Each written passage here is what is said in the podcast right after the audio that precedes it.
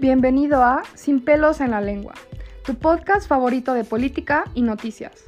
Aquí te decimos las cosas como son, donde mi reto es mantenerte informado y el tuyo, decirlo lo más fuerte que puedas. Al micrófono, Valentina Muñoz. Comencemos. Hola, ¿qué tal? Bienvenidos una vez más a su podcast favorito. El día de hoy hablaré sobre algunas noticias recientes y estadísticas sobre bienes jurídicos tutelados de vida e integridad personal. Comencemos. Comenzando por lesiones, recordemos que se refiere a la salud de la persona en sus vertientes física y psíquica. En León, Guanajuato, fue detenido un hombre de 30 años de edad por la policía de León como presunto responsable de lesionar a un adolescente con un arma hechiza. El hecho se registró en la calle Santa Cruz y Santa Inquisición en la colonia Sangre de Cristo. En el lugar fue detenido el presunto responsable, identificado como Rolando Israel de 30 años, a quien se le aseguró un arma hechiza y un casquillo percutido. El lesionado fue identificado como Hugo Iván de 16 años, quien presentó una lesión en el cuello. Fue trasladado por su madre a recibir atención médica y su estado de salud se reportó como estable. El detenido y lo asegurado fue puesto a disposición de las autoridades correspondientes para la investigación. De acuerdo con los datos de la ONU, al 2019 México se encontraba entre los 10 países con mayor tasa de homicidio en el mundo.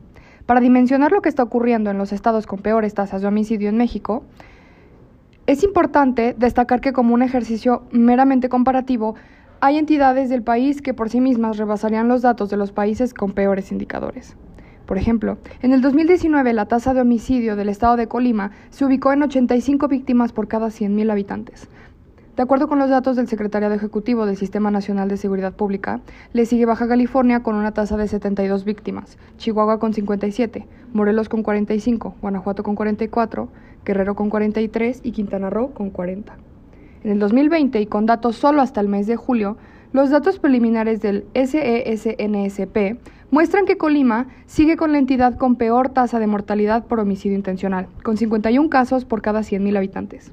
Le sigue Baja California con 45, Chihuahua con 43, Guanajuato con 43. Todas estas entidades superan el promedio nacional, el cual se ubica hasta la fecha señalada en 16 homicidios por cada 100.000 personas. Por último, de acuerdo al INEGI, las estadísticas revelan que en el primer semestre del 2020 se registraron 17.123 homicidios en México, es decir, una razón de 13 homicidios por cada 100.000 habitantes a nivel nacional, tasa que es menor a la registrada en 2019 para el mismo periodo.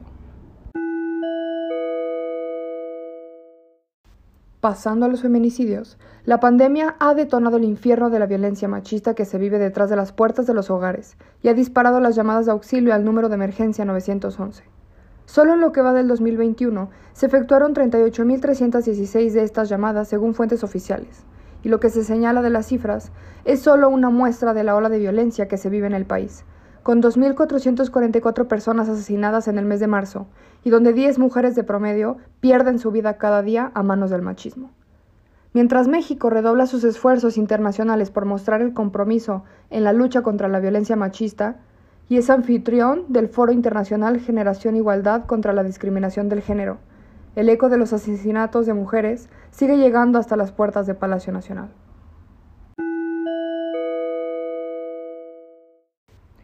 El siguiente es el abandono de personas.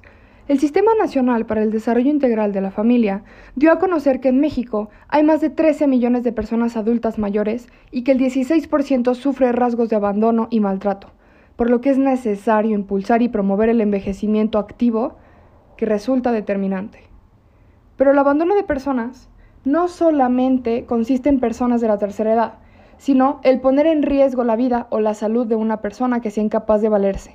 Un ejemplo es que hace algunas semanas en León, Guanajuato, se encontró a una bebé abandonada sobre el bulevar Cañaveral en la colonia San Carlos, y su salud fue declarada delicada, ya que el estar en la calle estaba llena de hormigas.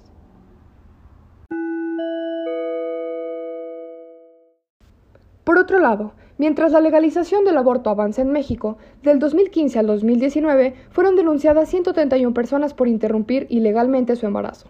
En cinco años, 131 personas fueron denunciadas por el delito de aborto en Guanajuato. Celaya e Irapuato son los municipios donde más carpetas de investigación han sido abiertas. De acuerdo con el Secretariado Ejecutivo del Sistema Nacional de Seguridad Pública, 2019 fue el año con más casos de aborto en Guanajuato.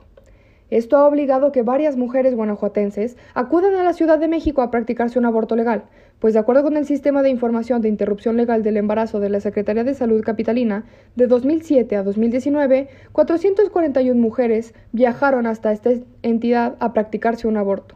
El rango de edad de mujeres que más se han practicado un aborto es el de los 18 a los 24 años, con 46.6% de los casos.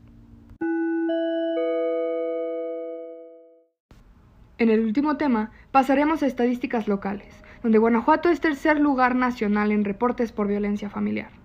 De acuerdo al informe sobre violencia contra las mujeres del Secretariado Ejecutivo del Sistema Nacional de Seguridad Pública, Guanajuato ocupa el tercer lugar en todo México en reportes por violencia familiar, con un total de 68.974 llamadas a las líneas de emergencia durante el 2020. Esto implica que la entidad recibe 1.134 llamadas por abuso por cada 100.000 habitantes. El primer lugar lo ocupa la Ciudad de México, con más de 81.000 reportes, y Nuevo León, con más de 80.000. Este tipo de reportes refieren a las amenazas con violencia física, verbal, moral o psicológica en contra de cualquier miembro de la familia. A nivel nacional, fueron 689.388 reportes en total y se observó mayor incidencia durante febrero y marzo, meses donde dio inicio el confinamiento por la pandemia. En materia de denuncias, la misma institución reporta 1.035 carpetas de investigación abiertas en Guanajuato durante el 2020, lo cual evidencia que gran parte de las víctimas no denuncian. En comparación al 2019, el número de carpetas de investigación incrementó del 38%, pues durante ese año se iniciaron 642 carpetas de investigación.